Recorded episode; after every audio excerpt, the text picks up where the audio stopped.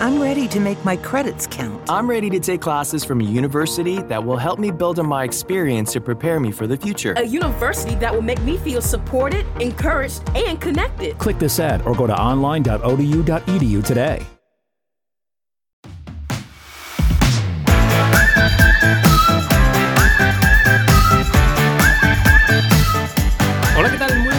Bienvenidos a vuestra casa, bienvenidos al podcast de Topes de Gama. Este es el episodio 28 de nuestro Unplug. Como sabéis, la idea es hacer un episodio por semana en el que repasamos las últimas noticias, debatimos sobre diferentes temas y también dedicamos algo de tiempo al off-topic.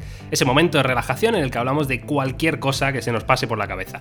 Por supuesto, ya sabéis que nos podéis encontrar en todas las plataformas de podcast y cuando digo todas, es todas. Si alguien, de hecho, si alguien conoce alguna que no estamos, por favor que nos lo haga saber.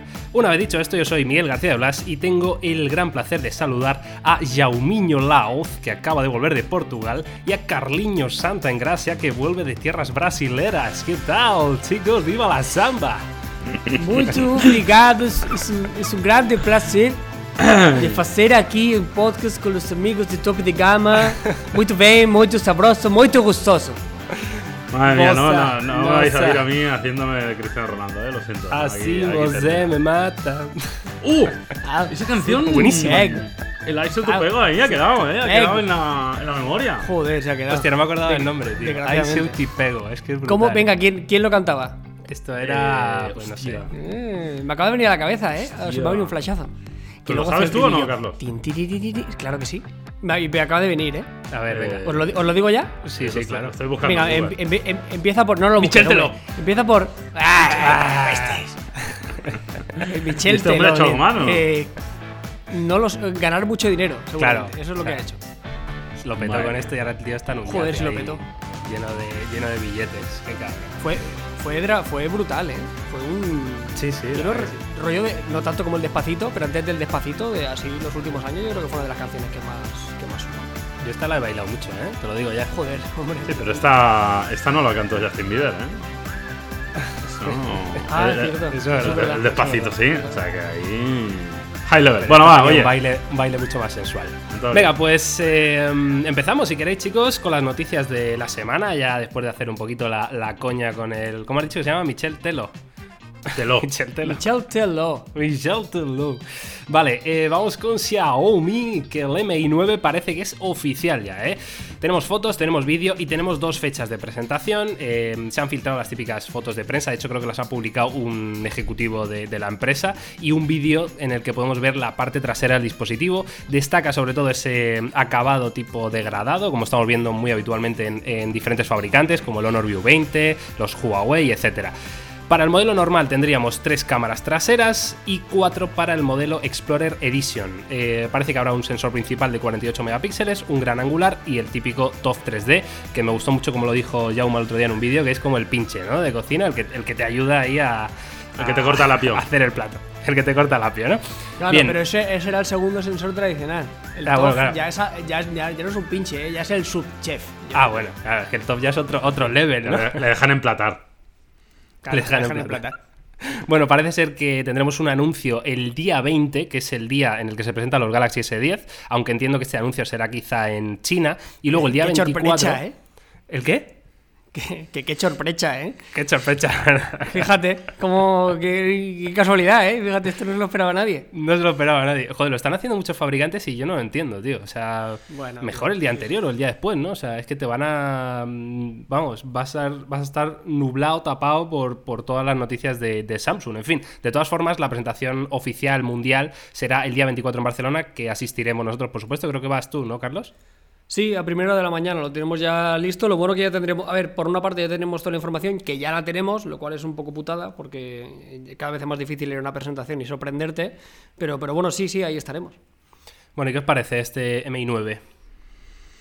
Lo, lo primero, Mi- Miguel, confirmar que es en China, ¿eh? El día 20 eh, ya, ya lo vi en algún sitio, no sé exactamente dónde, pero sí que la presentación es, es directamente en China. A mí, la verdad, y, y antes de entrar en el teléfono, la verdad que me, me sabe un... O sea, pu- puedo llegar a entenderlo, pero, pero me sabe mal estas doble, dobles presentaciones, ¿no? De las firmas chinas, Sí. que siempre se adelanta todo en China, y luego al final, cuando llega la presentación internacional, eh, pues ya todo el mundo sabe exactamente qué es el teléfono, ya se ha visto, etcétera, etcétera, ¿no? Con lo cual a mí, particularmente, yo creo que si, si Xiaomi quiere ser una empresa 100% global y quiere estar al, al primer nivel mundial, creo que debería hacer presentaciones mundiales para todo el mundo y no primero en China y luego para el resto del mundo. Pero bueno, dicho esto, la verdad que el MI9 pinta muy bien, como, como era de esperar. Es verdad que más o menos es un poco lo que... O sea, no hay mucha sorpresa en principio, si, si se acaba confirmando todo esto, pero sí que es verdad que yo creo que vamos a tener un teléfono muy serio con este MI9. Decir también que el MI8 nos decepcionó ligeramente porque vimos algunos problemas de cámaras al principio, luego probablemente lo, lo fue puliendo con el software, pero igual fue un teléfono eh, sabiendo que los, los flagships de Xiaomi siempre son teléfonos increíbles, pues que, que igual nos ofreció un poquito menos de lo que esperábamos y la verdad que las esperanzas en este Mi 9 son altísimas. Sí, sí, totalmente. Es una pena. Luego también la llegada del Pocophone le, le, ensombreció un poquito, ¿no? Porque era un teléfono prácticamente calcado, incluso que le mejoraba en algunos detalles y ya está. Luego, por lo demás, hacemos un repaso a las especificaciones. eh, no hay ninguna sorpresa, como decíais, o sea, el 855, mucha RAM, mucha memoria, una batería de 3500, lector en pantalla y, notch, ¿no? O sea, claro, a este tipo de teléfonos tampoco le podemos pedir, eh, no tenemos la, no tiene la obligación de sorprender muchísimo porque esto al cambio igual cuesta 450 euros, ¿sabes? O sea, tampoco podemos esperar nada muy raro. El factor un poco más diferencial ya se lo han reservado para el Mi Mix con el tema deslizable. No sé, eh, hace lo que promete, ¿no? O sea, seguirá siendo un teléfono bonito, muy solvente, muy potente y con buena batería. La típica relación calidad-precio. Bien, sorpresas, pero bueno, que, que es un Mi9, tampoco le puedo pedir peras al olmo. Yo estoy echando de menos ¿eh? algo más eh, por parte de Xiaomi, sobre todo en, gama alta. Creo que en gama media lo están haciendo súper bien, evidentemente con la salida del Pocophone y, y los Redmi Note de turno, pero en gama alta creo que les falta un puntito. Creo efectivamente, como vosotros, que el MI8, por lo que sea, porque por esos pequeños eh, problemas que tuvo en la cámara o por cualquier cosa, no se ha hablado tanto de él, no ha destacado tanto en 2018 y creo que sí que les haría falta un MI9 eh, que diera un golpe encima de la mesa. Sinceramente, por lo que estoy viendo aquí, ni en diseño, ni en specs, ni, parece que vaya a aportar nada eh, que le haga volver a, lo más alto. En fin, lo veremos, lo contaremos, lo analizaremos y, veremos si este MI9 desde luego puede competir, que yo estoy seguro que sí, pero quizá le- le- les faltaría un puntito más. En fin, vamos con la siguiente noticia que tiene que ver con el G8, que parece que el sonido del G8 será espectacular, vaya, vaya adjetivo, gracias a su pantalla OLED. Parece ser que se ha usado una pantalla CSO, Crystal Sound OLED, que es un tipo de tecnología que usa la pantalla OLED como amplificador de audio. La intención de LG es convertir el, el G8 en un terminal perfecto, ¿no? Para, para ver películas, para jugar, para escuchar música, sin que nos obligue a ponernos unos auriculares. Esta tecnología, por lo visto, ha sido eh, creada por el propio LG, que utiliza la pantalla OLED como un diafragma para que las reverberaciones aumenten el volumen del sonido. Em, todo esto, digamos, sumado a esos DACs de, de alta calidad, al, al sistema Boombox Speaker, que también utiliza el cuerpo del dispositivo para hacer eh, más volumen, parece ser que LG se está diferenciando en el audio, lo cual yo no creo que sea donde deben diferenciarse. Pero bueno, en fin, ahí queda eso. Sí, eh, a ver, cualquier diferenciación me, parece interesante, ¿no? Y yo creo que el, audio es un tema, un tema importante. También es, es muy curioso porque depende mucho del usuario. Yo, por ejemplo, con Carlos nos pasa muchas veces que, corrígeme si me equivoco, pero Carlos suele valorar mucho más, por ejemplo, el audio del, altavoz de un smartphone. Eh, pues porque debido al uso que, que le da, pues le, le- da mayor funcionalidad. Yo en- a diferencia de él, pues suelo utilizarlo más con auriculares y demás. No obstante, me parece muy bien diferenciarse en el audio, aunque evidentemente no creo que vaya a ser una piedra angular que vaya a vender teléfonos como churro. Pero a mí lo que más me preocupa es que esto, no esto exactamente, pero mejoras relacionadas con el audio, las vengo escuchando, ya lo hemos visto con LG. Y luego sí que está bien, no te voy a decir que lo- lo- los flagships de LG tengan un mal audio porque no es verdad, de hecho es razonablemente superior a otros teléfonos y muy superiores a teléfonos como los de Huawei, que, ahí yo creo que pecan un poquito. Pero no sé, de la explicación técnica, de la diapositiva, de la presentación de la marca, a la experiencia que luego tienes, es como que, vale, sí, muy bien todo lo que me estás contando, pero luego a la hora de la verdad no me parecía tan diferencial. Igual esta generación me equivoco, ¿eh? Pero si es parecido a lo que hemos visto en generaciones anteriores, eh, no sé, a mí no, no, no, no, no me parecía algo que iba a vender ni muchísimo menos un teléfono. Sí, coincido porque el audio se suman dos cosas, ¿no? Por una parte creo que es una de las cosas que más se presta al marketing, o sea, tú puedes llenarte la boca y decir mil cosas y son ciertas, porque son ciertas, pero luego, como dice llama, a efectos prácticos no se nota. Yo el, el LG, el V40 me gustó mucho el sistema de audio, sí que es verdad que es de esas cosas que no te la acabas de creer, pero sí que es verdad que luego cuando lo apoyas en la mesa, sí que aprecias lo del boombox con la reverberación que se aprovecha, que quiero pensar que con la pantalla será algo parecido, ¿no? O sea, por Sí, una parte, por la sí. parte trasera harán eso y por la parte delantera se ayudarán de la pantalla para que también genere un poco más de audio, no sé. Luego también el audio es de esas cosas que es difícil de medir, ¿no? O sea, la diferencia entre bueno y muy bueno, hay veces que un- a un oído inexperto o un oído que no es profesional es, complicado de, discernir, no sé. LG tiene que, tiene que tirar quizá por otros sitios. Eh, ya han salido imágenes, parece que, que solo va a tener una cámara frontal, solo va a tener dos cámaras traseras. Digo esto porque parece y cada vez se reafirma más que el V es el terminal top de, de LG. Posiblemente este sea mejor en hardware, igual sí que viene con el 855, pero todo parece indicar que en términos multimedia sí que será peor que el, que el V, ¿no? Eh, salieron imágenes también filtradas por el Blick, aparecía el diseño, parecía que era muy pero que muy delgado, lo que hace entrever que tampoco la batería parece que será un- un- una maravilla. No sé, no sé, veremos, veremos. Estaremos ahí para contarlo. También afortunadamente el sábado vamos a poder la presentación. Creo que el domingo también hay alguna cosita de la marca. Intentaremos contarlo. Pero bueno, no sé, yo tengo un muy buen recuerdo con el V40. Creo que van en la dirección correcta. Eh, espero que, que se guarden algo más en la manga. Quiero, aprovechar pa- para hacer un inciso, eh, porque me, me he acordado de una cosa ahora hablando, Carlos, que, que creo que es bueno aclararlo, porque mucha gente tiene dudas y le genera confusión y, y no lo entienden, ¿no? Eh, por ejemplo, en el caso del LG, la presentación es el domingo por la tarde. Pero nosotros, si no pasa nada raro, vamos a tener la posibilidad de ir a un pre-briefing el sábado a, ver el terminal. Eh, al igual que pasa con otras presentaciones, habrá otras presentaciones que, que la presentación es X día y nosotros un tiempo antes, ya sea un día, dos días, tres días antes, pues podremos ver el terminal, tocarlo y, y grabarlo, ¿no? Cuando pasa eso, lo que la marca te hace es firmar un contrato a través del cual tú tienes un embargo y no puedes publicar el contenido hasta X día. Lo digo porque pasa muchas veces que cuando publicamos, eh, bueno, pues contenido bajo embargo, coincide la publicación pues con el resto de medios, ¿no? Entonces la gente alucina mucho y, ves en los comentarios, oh, qué casualidad que han publicado todos a la vez, ah, no sé qué, y ya empiezan ahí las teorías conspiranoicas, ¿no? Y es simplemente que, que- que lo que sucede es eso, es decir, te avanzan el, el trabajo para que puedas hacerlo con mayor comodidad, pero evidentemente te tienes que ceñir a un horario de un embargo. Lo digo por eso, Claro. ¿eh? porque sé que mucha gente no lo entiende y le explota la cabeza de que todos los medios de comunicación publiquen el mismo día, la misma hora, al mismo minuto. Sincronizado las mentes. Claro, ni que fuéramos aquí Bueno, en fin. natación sincronizada. Sí, sí. Claro.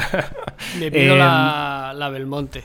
Sí, una, joder, pues es que una máquina la tía, ¿eh? Que ganó Masterchef, por cierto. Ah, sí, no me digas. Sí, Masterchef. sí, sí, como dato cero relevante para vosotros. Yo creo que yo creo que a LG le pasa un poco lo que le pasaba a Huawei con la gama Mate y la gama P, que al principio no sabías bien cómo enfocar cada una, pero al final sí que han sabido diferenciar la gama P en fotografía, ¿no? Y la gama Mate en, en innovación. Yo creo que LG no sabe bien qué, qué gama es la buena y en qué diferencia cada uno, ¿no? Entonces, eh, en fin, vamos a, vamos a dejar LG, que siempre Yo, al final yo creo, acabamos- yo creo que, yo creo que sí que está. Yo, yo creo que está claro, ya llevan un par de años demostrando claramente que la buena es la V. Claro, pero la, Creo. pero la otra hay que hacer algo, ¿no? Con ella. O sea, no puede ser mala y ya está, ¿no? Es que no, no entiendo. No, Te estás bueno, cubriendo eh, de gloria, Miguel, ¿eh? Has Es la gama del audio, ¿no? Xiaomi, No, nah, no, Xiaomi tiene que mejorar. Lo que hacen es, es- es prácticamente la base, pero le, le recortan en multimedia algo. O sea, no me extrañaría que el, que, el, que el nuevo igual no tiene un panel OLED, por decirte algo, ¿sabes? O, no Claro. sé, o la- lo que hemos visto de las cámaras, de 3 pasan a 2 y de 2 delante pasamos a una. Y ya está. Y un poco menos de RAM y ala, ya tienes un teléfono más barato. A Claro, correr, ¿no? El, problema es que no, verdad, suele ser así. mucho más barato el G, ¿eh? El G cuando sale vale, no, no. vale 900 pavos. Sí, cierto. Sí, sí. Yo me imagino, ¿eh? A los ingenieros de LG ahí, va, esto, métele dos, dos de cam, venga, esto ya, sácalo, sácalo, 900 euros. Vamos a decir lo del audio este que, que pinta guapísimo en la diapositiva y, y listo, ¿no? Bueno, en fin, vamos con la última noticia de esta semana, eh, que tiene que ver con la nueva, bueno, no sé si es nueva o muy reciente, submarca de Vivo, que se llama Iquo. IQOO, ¿vale? No sé cómo se pronuncia esto, pero bueno, parece ser que van a, presentar su primer teléfono con pantalla flexible, que de hecho sería el primer teléfono eh, de vivo con pantalla flexible.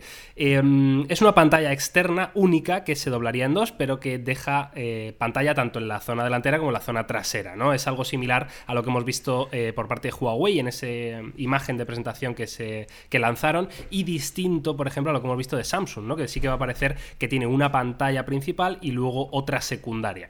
Se especula con el precio de este modelo, que no sea precisamente barato. Eh, se habla de unos 5.000 yuanes, que al cambio son 650 euros. No sé qué os parece, de hecho vamos a, a, enlazar esta noticia con el debate de esta semana, que tiene que ver con las submarcas, pero primero comentemos este Iquo flexible, que, que no sé bien a qué viene, pero bueno, ahí, ahí queda eso. No, no, me parece caro, ¿eh, Miguel? Es decir, a ver... No, no, eh, me refiero es razonable, pero que yo creo que los teléfonos flexibles que vamos a ver este año de las grandes marcas, incluso Xiaomi, yo creo, no serán para nada baratos. ¿eh? Yo creo que serán, bueno, no sé, ¿eh? igual me equivoco, pero yo creo que el de Huawei, el de Samsung, no me extrañaría que fueran 1.300, 1.400 euros. O sea, con lo sí. cual tener un flexible a cambio por 600 y pico, que luego ha puesto en España seguro que es más, tampoco me parece tan caro. Hombre, yo es que hasta 1.300 me parecería barato. Te lo digo en serio. O sea, el... Bueno, 1300 es lo que vale el, el rollole, ¿eh? El, barato, no, no, sé si barato. No, pero es que no nos olvidemos que un, un, Samsung Galaxy Note son 1150 pavos. ¿eh? Sí, sí. Y es un teléfono, entre comillas, tradicional. O sea, no me extrañaría que siendo la primera generación y siendo algo tan exclusivo y algo tan difícil de fabricar, en este caso en particular, que no solo hardware, ¿sabes? Aquí hay muchas cosas. O sea, no me extrañaría que, que viéramos teléfonos como, como ediciones especiales de esta de casi 2.000 pavos, ¿sabes? O, o incluso algo más en alguna versión un poco, un poco extraña. No sé, a ver, tiene buena pinta. Yo creo que al final de los teléfonos flexibles es lo de siempre. Hasta que estoy contento en este Mobile World Congress porque parece que la cosa se va a animar de verdad y vamos a poder tocarlos y verlos. Porque en mi cabeza todavía no tengo muy claro la usabilidad y la practicidad de estos teléfonos, ¿no? Salvo, salvo lo que todos ya hemos visto en algunas imágenes.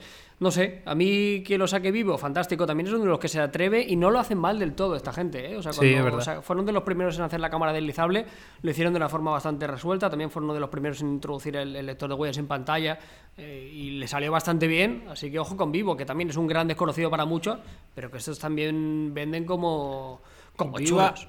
¡Viva, vivo! ¡Viva, vivo! Gracias. Lo vamos a hacer por, mega gracias por eh, permitirme sacar otra vez el viva vivo. O sea, tenéis que dar pie. Claro, claro. claro. Si no hablamos de Yo esto. en cada podcast te voy a meter una noticia de vivo. Perfecto, perfecto. ¿Vale? Para que desarrolles tu, tu juliganismo, tío, hacia, hacia la marca.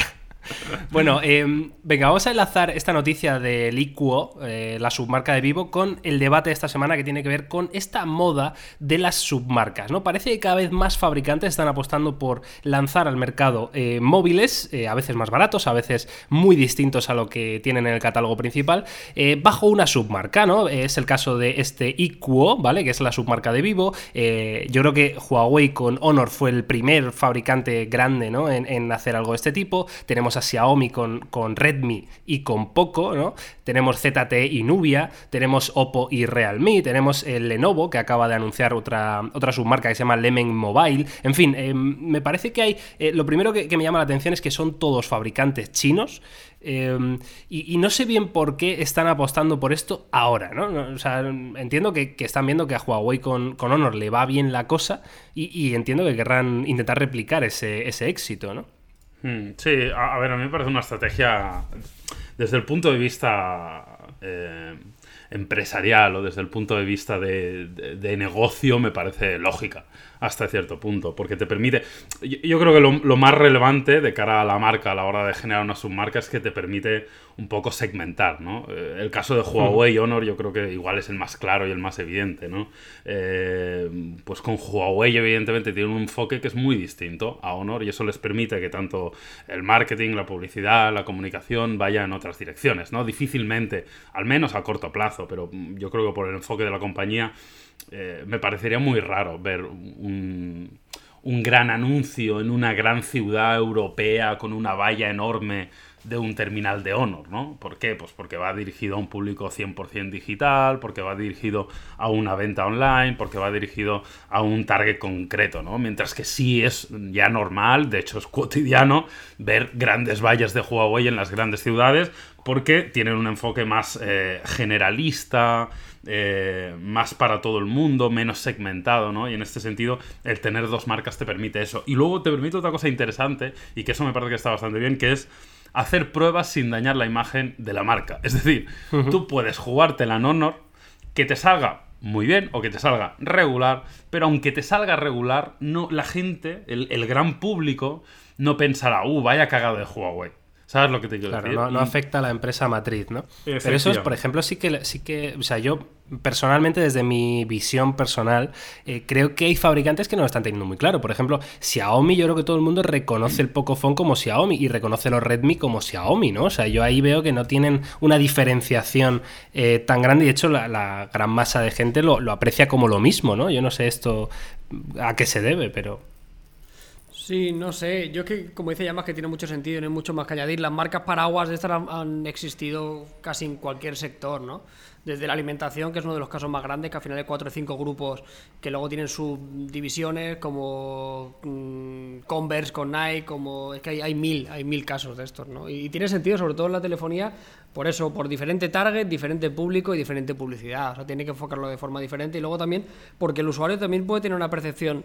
eh, además de, cómo te dirijas al, al usuario final, eh, de cómo asocia tu marca, ¿no? Tú imagínate eh, que Samsung cada vez se le asocia más a teléfonos de gama alta, se está alejando de gama baja y si quisiera volver a meterse con teléfonos muy, muy, pero que muy económicos, pues igual tendría sentido crear una submarca, un gigante como Samsung, que cada vez está apostando más por diseños más premium, por teléfonos más diferenciales y no volver a sacar ahora un teléfono muy barato, ¿no? Porque la gente confundirse. ¿Apostarías a, a ello, Carlos? Porque No, hemos visto creo ahora que la- estos Galaxy sentido. M10, M20, ¿no? Y M30. Sí, pero, pero eso ya tiene cara y ojos. Yo te digo ya teléfonos más baratos. O sea, yo te hablo ya de teléfonos de, de entrada a entrada. O sea, teléfonos de ciento y poco. El típico J3 de, de hace un montón de tiempo. El Galaxy Mini de... de- Sí. Creo que ahora una marca como Samsung es muy difícil que saque un teléfono tan económico, ¿no? Porque están apostando cada vez a teléfonos más caros, teléfonos más premium. Los teléfonos de gama media de Samsung ya cuestan casi 500 pavos. El, A- el A5 de turno actual ya son casi 500 pavos, por mucho que luego bajen.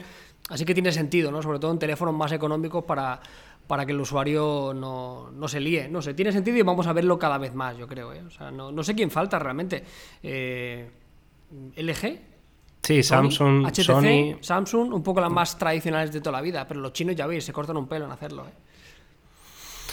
No lo sé, la verdad que me, me sorprende el, el- el auge ¿no? que estamos viendo de este tipo de submarcas. eh, de hecho, Xiaomi yo creo que tiene hasta más, ¿no? Porque también está la división esta de, de móviles gaming, que no me acuerdo cómo se llama. Sí, Black Shark. Black Shark. Sí, ¿no? Que tampoco es Xiaomi, ¿no? La caja no pone Xiaomi, o sea, quiero decir, No, es pero- Black Shark, no sé qué. ¿no? O sea, eh, no sé hasta qué punto merece la pena diferenciarlo tanto y no sé por qué lo estamos viendo cada vez más. Es verdad que, o sea, yo, yo entendía Honor como eh, la entrada de Huawei al mercado europeo, ¿no? Porque eh, ellos pensaban cuando estaban en China, cuando hace años, ¿no? Cuando, cuando Huawei no era ni muchísimo menos lo que es ahora, pues que Honor era una marca en la que ellos iban a poder empezar desde cero en un mercado occidental, ¿no? O sea, mm, totalmente distinto al oriental y con una estrategia distinta, ¿no? Al final ahora que Huawei ya es tan grande y tan generalista como comentaba Yauma, pues Honor se ha quedado como la, la marca para jóvenes, para, bueno, para, para ese otro perfil, ¿no?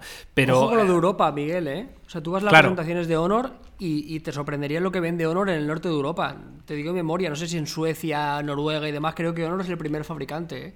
de- Claro, ¿no? Que eso, eh, o sea, sí, lo hicieron sigue por eso en un inicio, ¿no? sí, sí. Claro. Eh, pero yo no sé, por ejemplo, claro, eh, si todas estas submarcas que estamos viendo de los fabricantes chinos tienen que ver con esta expansión internacional, ¿no? Eh, Jauma, tú que estás más metido en este, en este tipo de temas, ¿no? De, Hmm. de un poco más empresariales, me, me gustaría que, que- que nos dieras una opinión ahí. Técnicamente y, y según lo que dicen las propias marcas, no. Es decir, yo, yo no he escuchado todavía, eh, por ejemplo, el caso de Huawei Honor, que es el más comunicado, el que más eh, veces he tenido la, la- la ocasión de oírlo en primera persona. Ellos no, no, no, comunican que Honor sea una marca para llegar al mercado europeo. Ellos lo que comunican es que Honor es eh, for the Ni brave. siquiera en, en un inicio. No, no, no. Era el online, sobre todo, ¿no? El Eh, caso de sí. Honor joven y online. Eh, Era el enfoque, sí, exacto. Sí, ellos, eh, creo que el claim estaba muy bien, que por cierto ahora lo han cambiado. Yo no, lo cambiaron el otro día y no me acuerdo cómo se llama ahora, pero ya no es For the Brave. Lo- lo- le han dado. Le han dado viento a ese, a ese claim, ¿no? Pero, pero sí. Es Magic, no sé qué. ya a saber. Pero, pero yo no les he oído comunicar nunca, nunca eso de, de segmentación por mercado. ¿eh? La verdad que, que lo desconozco. Luego, claro, una cosa es lo que te dicen y la otra es lo que, lo que hay en sus reuniones internas, que evidentemente no sea lo mismo. Pero yo creo que, que- que en ningún caso ha, ha sido así. Sí que es verdad, y esto va a parecer una gilipollas, pero no lo es.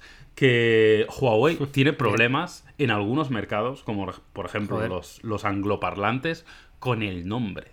No saben pronunciar Huawei. Y eso, os lo creáis o no os lo creáis, afecta a las ventas. Afecta a las ventas Claro. porque casi acaba ridiculizando la marca. Porque, eh, Cuando no, no sabes ni siquiera pronunciar algo, cuando la gente ya al final se lo acaba tomando casi a, a cachondeo, pues a- acaba generando mala imagen de marca, ¿no? Y, y mala comunicación y etcétera. Y, y ese es, es un ejemplo, de hecho esto recuerdo comentarlo, que, que lo comentaban, ¿no? Que con Honor evidentemente era mucho más fácil, aunque es, es Honor, ¿no? En, en, eh, Honor. Sí, cuando lo dicen ellos y, y Con en... J profunda. Bueno, sí, es como una hacha aspirada así un poco, un poco Sí. rara. Pero, pero sí, y Huawei les ha generado muchos problemas lingüísticos en, en algunos mercados. No obstante, tiene sentido lo que has dicho, Miguel, porque sí que lo hemos visto en muchas otras cosas. Por ejemplo, no sé si lo sabéis, en una estrategia doble marca, Lexus eh, es una marca que se creó por y para el mercado americano. De hecho, la U y Ah, la sí, S de Lexus significa United States. Y, y luego al final perdió eso. Es decir, luego Lexus se convirtió en una marca eh, ge- generalista para todos los mercados, ¿no? Pero en un principio sí empezó exclusivamente para un mercado. Pero yo creo que en los teléfonos no. O al menos nunca he oído comunicar eso. Curioso, curioso. Em, eh, sí que es verdad que, por cierto, hablando de, de los problemas que tiene Huawei en diferentes mercados, bueno, de hecho, en España también la gente dice eh, Hawaii, Ja- Huawei Cha- o, o lo Xiaomi. que sea, ¿no? Xiaomi, Xiaomi. Sí, el, cha- el Xiaomi me brutal. El Xiaomi, Xiaomi. que- es que aquí en España yo creo que es Sí, sí. Xiaomi, pero en serio, o sea, es, es lo que estamos instaurados. A mí me encanta, claro. Entonces, bueno, se puede entender, ¿no? Pero hablando de estos, de estos problemas, eh, eh, no sé si. Bueno, imagino que lo conocéis, pero no sé si conocéis los detalles del problema que está teniendo Huawei en, Estados Unidos, con que, allí el gobierno llegó a prohibir, ¿verdad?, la, eh, distribución de manera oficial de, Huawei. Por entiendo, porque. eh, a ver, esto, es un tema que, que está, evidentemente, en la política mundial, que es que. eh, la- las nuevas empresas en China, China en general, está comiendo muchísimo terreno a las grandes tecnológicas en, Estados Unidos, ¿no? Digamos que hay una guerra tecnológica, es una especie de guerra fría entre Estados Unidos y, Asia, y, no sé si esto de Huawei tiene que ver con esa guerra tecnológica o es porque habían infringido no sé qué historia, o eso es una excusa, no sé si conocéis el tema, por- porque lo comentemos un poco, me parece, me parece súper interesante, la verdad. Yo creo que esto tiene que ser la suma de, de muchísimas cosas. También teniendo en cuenta el mercado americano ahora, que es sumamente proteccionista con el tema de Trump. Claro. Sea, eh, por ese lado, seguro. Pero luego también ZTE y Huawei, además de por eso, también por tema de, de seguridad y demás. ¿eh? O sea, se- hubieron una serie de problemas bastante graves. Recuerdo que fueron con ZTE por tema de, de control, aplicaciones de malware y cosas que estaban controladas por el gobierno. Así que creo que se han podido juntar un poco las, las dos cosas. Y luego el lío que se montó con Huawei con la, con la directiva esta que la tuvieron ahí medio retenida. Ah, sí, no me en digas. Canadá, sí, bueno, sí, está detenida en Canadá. Sí, sigue todavía, Sí, ¿no? Pues- Sigue. pues imagínate, sí, es prácticamente un conflicto internacional. No obstante, en este caso, el tema de las submarcas no creo que, o sea, afectaría también a Honor de, de rebote, quiero decir. O sea, no el Claro. hecho de tener una segunda marca creo que te excluya de ese problema y diga, bueno, pues ahora me meto con esta. No, yo creo que dada la situación actualmente política en Estados Unidos, no creo que tenga muy buen futuro, ¿eh? Por parte, o sea, el tema de los fabricantes chinos en Estados Unidos ahora mismo. Sí, es un tema complicado porque además Huawei lleva las comunicaciones. De hecho, eh, probablemente en algún momento en Estados Unidos alguien se dio cuenta que todas sus comunicaciones pasaban por routers Huawei o por antenas Huawei, claro. ¿no? Y, y probablemente de ahí. Claro. Yo la verdad que no lo conozco muy en profundidad el tema.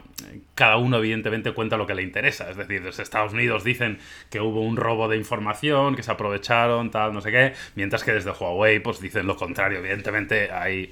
eh, probablemente ninguno de nosotros conseguiremos nunca saber eh, con total seguridad qué es lo que sucedió, ¿no? Pero, pero sí, que el tema es grave, ¿eh? O sea, la, creo que es hija de, uno de los de Huawei, está, está detenida en Canadá. Eh, bueno, es un tema para, para hablar con calma porque la verdad que yo tampoco veo claro que vaya a tener una, una fácil solución.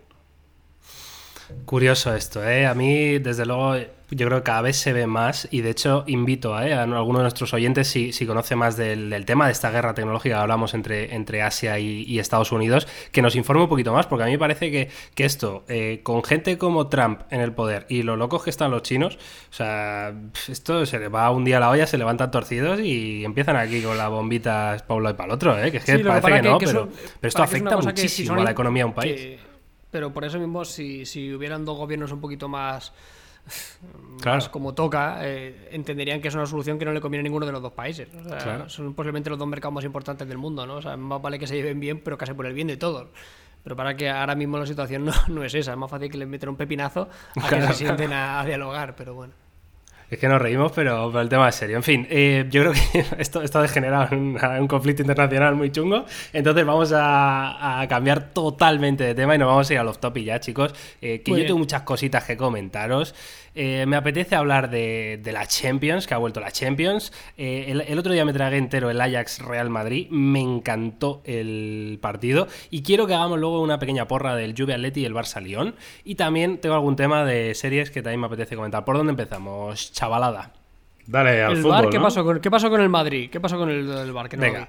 Yo es que no, lo pude ver, ¿eh? Yo no. Claro, yo, yo joder, por, por casualidad de la vida, casi nunca me, me, pilla para ver estos partidos, pero lo pude ver. Y mm, primero me sorprendió muchísimo, muchísimo la igualdad eh, que vi sobre el terreno de juego que por supuesto no se veía a priori, ¿no? Sobre el papel. El Ajax evidentemente venía de, varios partidos con más dudas, de hecho con, encajó un 6-0 contra no sé qué equipo de la liga holandesa y luego la jornada siguiente le metió un 6-0 a no sé quién, ¿no? Ya sabéis que la liga, que la Eredivisie esta es un poco caos, ¿no? Y el Madrid, bueno, pues eh, ha cambiado mucho respecto a cuando salió el sorteo, ¿no? Que, que el Madrid estaba pasando un mal momento y ahora, evidentemente, pues el, Madrid parece que el equipo se va encontrando de nuevo, está mejorando físicamente, está recuperando a, grandes jugadores y, me sorprendió de inicio la gran igualdad que, había, ¿no? De hecho, el Ajax eh, planteó el partido con una presión altísima, la típica presión altísima que dices, Buah, les va a durar 10 minutos y se van a cansar. Pues no, no, o sea, consiguieron mantenerla prácticamente todo el partido, que fue una maldita locura.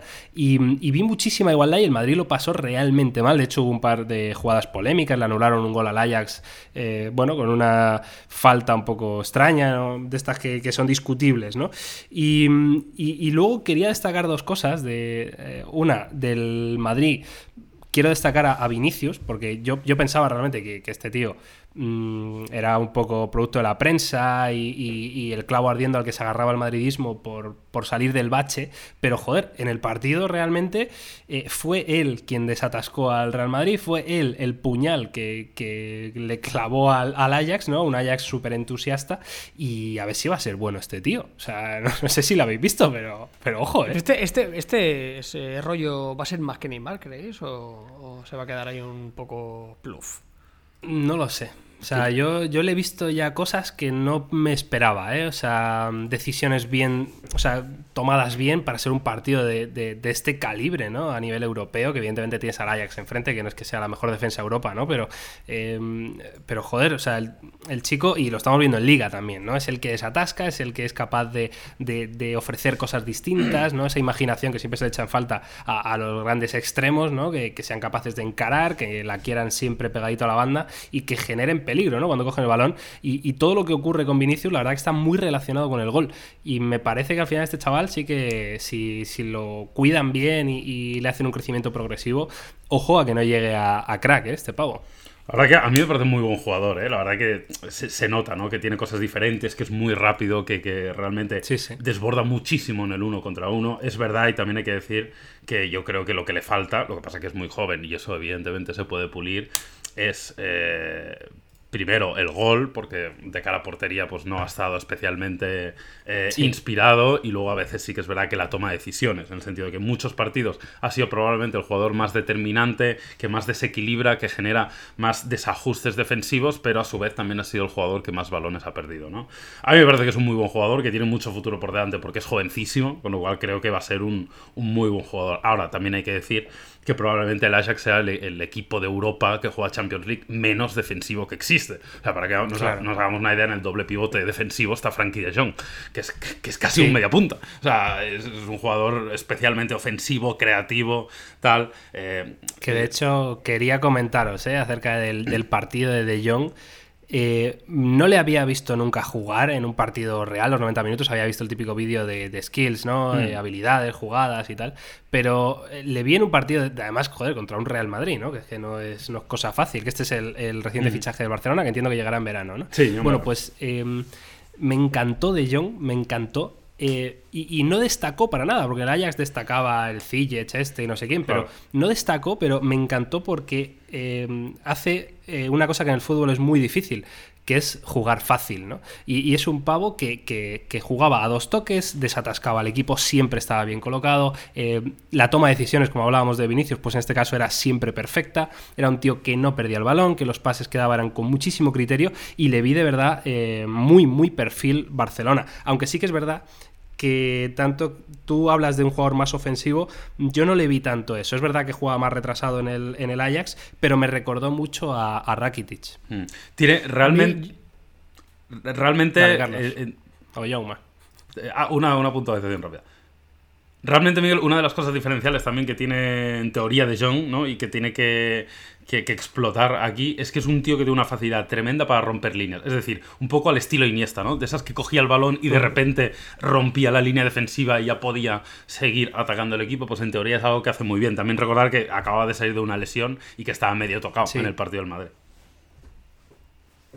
Sí, yo, no, yo suelo apuntar, a ver, ya lo he dicho más de una vez, cada vez veo menos fútbol, me gustaría dar algún aporte de valor, pero yo prefiero escuchar y callar aquí. Solo me llamó la atención cuando estuve en Brasil que cuando subía a un Uber, a un transporte, casi siempre al final acababa hablando de fútbol, ¿no? Al final te acabas atendiendo y lo típico, ¿no? Y me llamó mucho la atención porque muchos de los taxistas de ahí hablamos lo típico, ¿no? De Neymar, en el PSG, que no sé qué, que vaya pena, que hay poco Ronaldinho y tal. Y muchos me preguntaron y les sabía muy mal y todos me preguntaban, me pasó con tres, se pone, ¿cómo que no juega Malcolm? O sea, como que ahí les parecía que era un que era un jugón, ¿sabes? Como diciendo, desde aquí nos parece que es un, tío increíble, lo comparaban incluso con Vinicius. O sea, daban a entender que Vinicius pues estaba jugando y qué pasaba con Malcolm, que no jugaba en el Barcelona, que lo había hecho muy bien en Francia y, les sorprendía. Y, sí, sí, la verdad que le dije, pues yo qué sé, chaval, sí. Pues yo qué sé. Pregúntale pues a Valverde acabo de hablar con Valverde y me ha dicho que no, que no le sale de pero, pero es verdad, ¿sabes? Es un tío que aquí es eh, prácticamente un olvidado y ahí está hiper bien considerado. En el Barça Madrid fueron probablemente dos de los mejores, Balcom y Vinicius, hay que decirlo. Sí. O sea, Lo que pasa es que también hay que entender que el Barça está Messi Suárez, que es imposible moverlos de la delantera. y, y, hay un chavalín que se llama Osman Dembélé, que, que es el próximo balón de oro. Bueno, ya, pues igual te ha venido un poquito arriba. ¿eh? Claro, entonces aquí la pregunta es por qué se trajo este chico también, ¿sabes? Si Valverde tampoco lo quería. bueno, porque tienes que entender que una plantilla de 22 jugadores del Barça que juega tres competiciones, tal, no sé qué, tiene que tener dos jugadores del primer nivel mundial en cada posición. Y Malcolm es este el segundo de Osman Dembélé. yo creo que lo que tiene que hacer es quitárselo a otros, ¿no? O sea, ese es el, el mensaje de un gran equipo, es mejor que lo tengo yo, aunque esté en el banquillo, que no que, que, luego me... Oye, que, se lo quitamos, que se lo quitamos la Roma, ¿eh? Que tampoco se lo quitamos verdad, sí, tampoco iba a ir a, aquí al, al, Bayern Múnich, ¿no? Eh, en fin, eh, vamos a hacer una pequeña porra, ¿vale? Eh, la semana que viene juega Barça y juega Atlético de Madrid en Champions. El Atlético de Madrid yo creo que lo tiene dificilísimo. vamos a hablar solo del partido de ida, ¿vale? Entonces, el partido de ida, Juventus-Atlético de Madrid. Madrid. Porra, ahora mismo. En el, ¿Se juega en Italia? estadio del. Sí, se juega en Italia. Eh, yo te digo 1-0. El Metropolitano. 1-0, 1-0. Yo creo que no nos van, no van a meter mucho. Sí, 1-0 a favor de la 1-0. Yo digo 2-1. 2-1. ¿Crees que el Atleti marca en, en Turín? Eh, yo voy a decir, fíjate. Eh, o sea, creo que va a perder el, el Atleti en ese partido de, de ida. Mm, Y creo que va a estar chungo, en plan 2-0, ¿eh? O sea, estoy bastante pesimista con el Atlético porque sí, porque estoy, estoy viendo a la Juve, que evidentemente es un equipo muy serio y, muy, muy competitivo, tremendamente competitivo. Y estoy viendo a un Atlético Madrid que tiene muchísimas bajas, que no acaba de encontrar el, el 11 tipo, ¿no? También debido a las lesiones. Eh, ahora acaba de llegar Morata, que es un nuevo jugador que se tiene que adaptar. Eh, Lemar parece que no está rindiendo al nivel que, se, que debería, ¿no? Eh, la defensa, pues, pues esos son mimbres, ¿no? Porque está todo el rato lesionado Godín, se lesiona Jiménez, se lesiona Savic, se lesiona Felipe Luis, que lleva lesionado dos meses. En fin, eh, creo que el Atleti está ahora mismo por debajo de la Juve con, con diferencia. Creo que va a perder 2-0, aunque también os digo que luego tengo bastantes esperanzas en, en la vuelta en el Metropolitano. ¿eh? Y luego, el, el Barça-Lyon en la ida. Se lo juegan en Barcelona, ¿eh? La ida. 3-0. ¿Cuánto? 3-0. 3-0. 3 a 1. Que no sea más. 3 a 1, 3-0. eh, yo digo mm, 5-0 y 3 goles de Malcolm. De Rabona. De Rabona. Uno de Rabona, Oli- de chilena. o- olim- olímpicos de Rabona. ¡Hola, chaval! Hostia. Que ma- Bueno, marcó, eh, ¿Puede ser que marcara Joaquín un olímpico? Sí, me pareció sí, sí. Por, por Twitter. Sí, Sí, sí. eh, correcto, sí. Lo marcó y bien, buen gol, la verdad, buen gol. El portero se la zampa un poco, porque no pone, no Bueno, puso a un tío en el primer palo, pero, pero bien. Oye, Carlos, eh, ¿qué tal Brasil, tío? Tengo, tengo curiosidad, ¿eh? Que me cuentes un poquito lo poquito Sí, que viste. me, me encantaría decirte que bien, para que al final Sao Paulo es, es, es la cuarta población del mundo con mayor, de- con mayor población del mundo, creo que son 23 millones de, de habitantes, y al final es una ciudad inmensa, pero que... O sea, que tuve la sensación de que es una ciudad... eh, que culturalmente, o sea, a nivel arquitectónico, no es una ciudad para flipar, es más, me parece una ciudad bastante fea, o sea, creo que tiene dos o tres cosas bonitas, un par de plazas, una catedral y eso, pero sí que es como la típica ciudad como guay para disfrutar el nivel de vida. O sea, hay, hay muchos restaurantes, hay todo el mundo a partir de las 6 de la tarde están en todas las terrazas tomando cerveza. O sea, es una ciudad como muy para vivir, en plan de disfrutar y tal, pero poco, muy poco para, para visitar. ¿Sabes? Es una ciudad muy grande que no tiene muchos atractivos a nivel cultural, eh, ya te digo, un par de museos y, y poco más.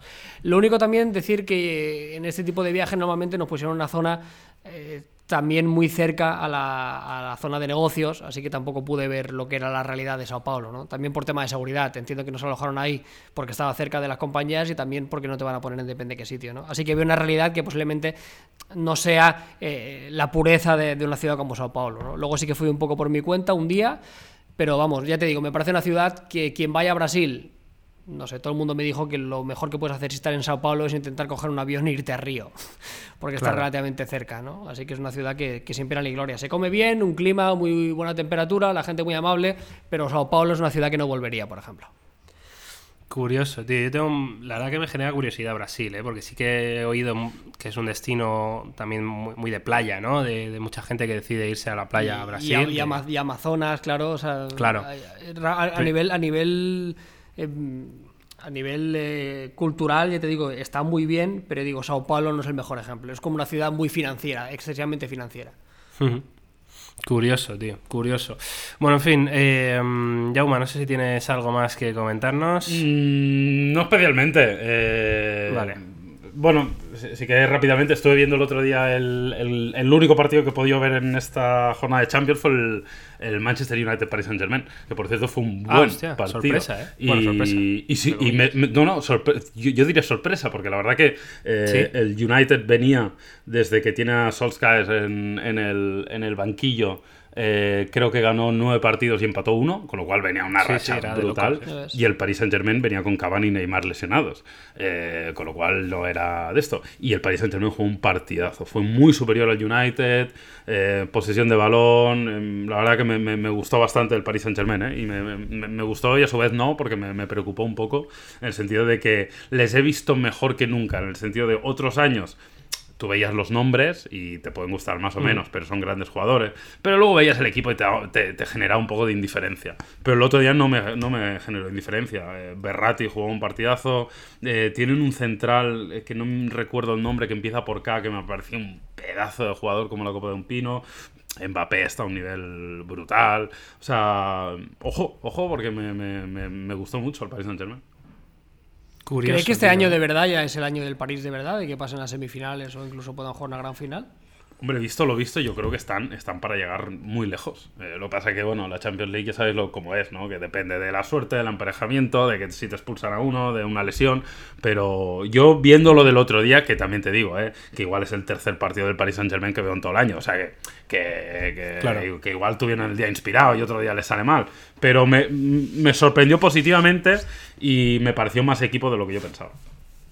También te digo que, mm, o sea, normalmente siempre se habla, porque evidentemente es un escaparate el más grande del mundo, yo creo, de la Premier, ¿no? Los equipos Premier tienen, tienen más eh, entidad que, que el resto, no sé por qué. Pero luego, a la hora de la verdad, en Champions, mm, o sea, siempre su participación es bastante regulera, ¿eh? O sea, bueno, el United que ha ganado 10 partidos seguidos.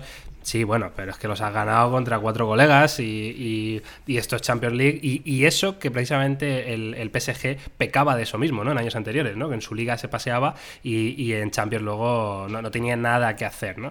Entonces, bueno, no sé, me hubiera gustado verlo, la verdad, el, el partido del PSG, porque sí que me parece curioso esto que dices, que quizá están jugando como equipo, ¿no? En vez de Sí, sí. más allá de las individualidades, que quizá eh, cuando está Neymar, cuando está Cavani, ¿no? Pues ahí tienen esa guerra ellos arriba, que, que juegan cada uno a lo suyo, ¿no? Que además se, se llevan a matar, por lo visto, porque uno no le pasa balón al otro, en fin, ese tipo de, de jerarquías y, y mierdas de niños pequeños, de jugadores de primer nivel, que es increíble que pase, pero bueno, Eh, me hubiera gustado verlo, ¿eh? El PSG, la verdad, yo, yo no sé, esta Champions, quién la puede ganar realmente, no veo un candidato clarísimo a, a ser campeón, ¿eh? Lo digo... ¿Cómo, lo cómo digo como está el, ¿Cómo está el City en, en Inglaterra? ¿Sigue siendo líder o sigue siendo el li- el Liverpool? No, no, no. Líder, líder no está, yo El, creo. el ¿eh? Liverpool es, el, es el líder y luego viene el Manchester City. Eh, ah, pasó una pequeña crisis donde tuvo algún, Sí, algún bajón de es. resultados. Pero Ah, mira, bueno, el- mira, está líder, volviendo. líder City, lo estoy viendo. Ah, líder, el líder ya. City, Empatado Liverpool, puntos. Tottenham, Manchester, Arsenal. Claro. Chelsea. Claro, a ver, Hostia, la liga, yo- la liga inglesa es acojonante por eso, ¿eh? O sea, es brutal. O sea, Claro, tienen seis sí, equipos sí. De, de- de ganar el título prácticamente y eso es precioso.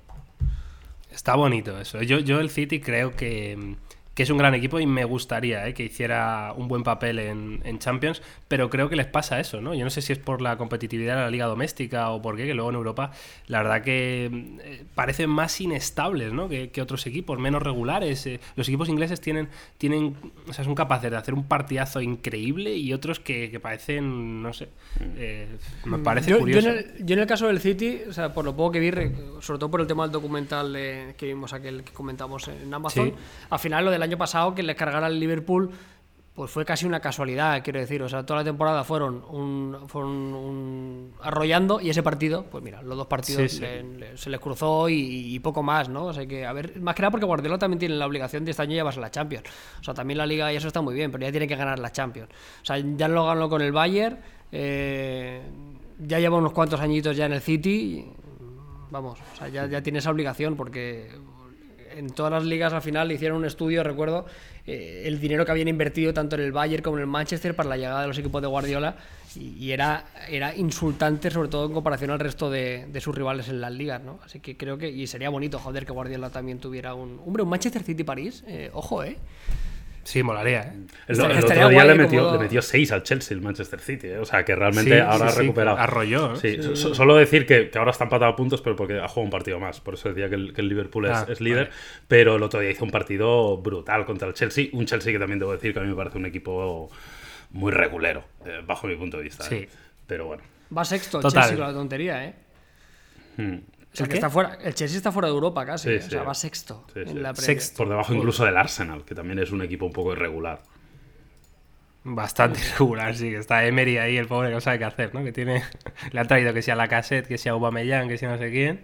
Y, y no consigue que esta gente juegue al fútbol, ¿no? Curioso, tiene que ser un, un- un- este, una liga complicada, ¿eh? La Premier.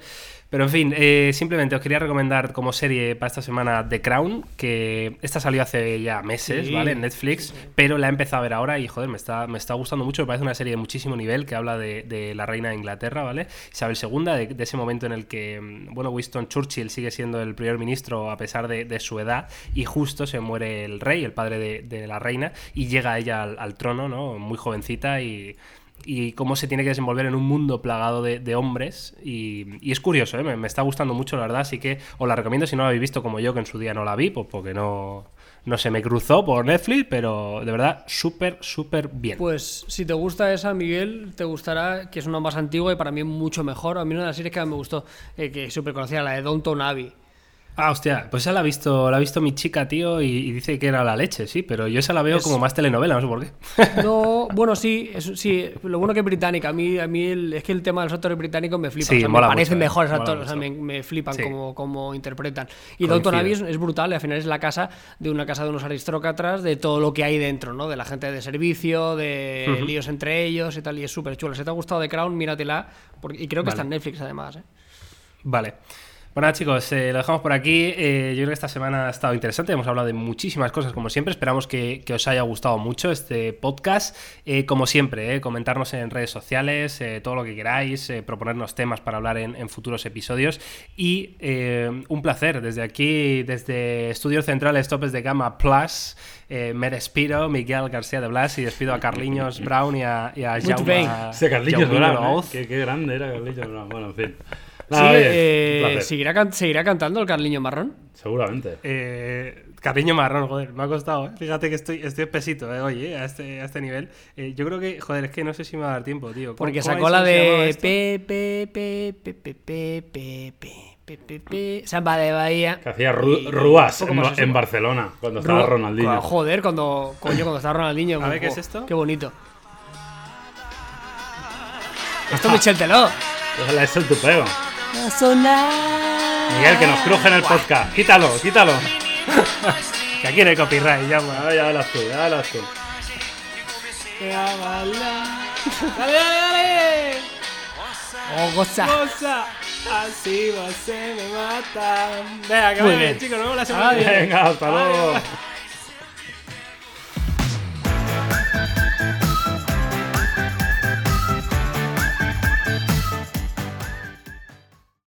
It's Jamie, Progressive number one, number two employee. Leave a message at the. Hey, Jamie, it's me, Jamie.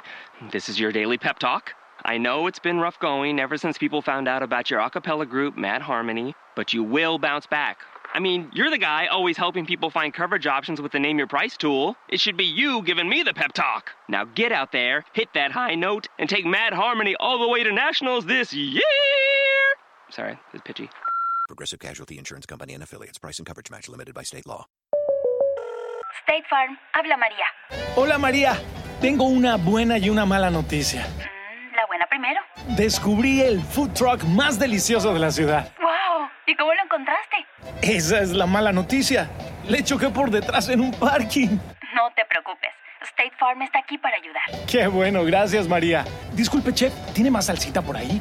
Elige a quien esté aquí para ayudar a que la vida vaya bien. Habla hoy con un agente de State Farm.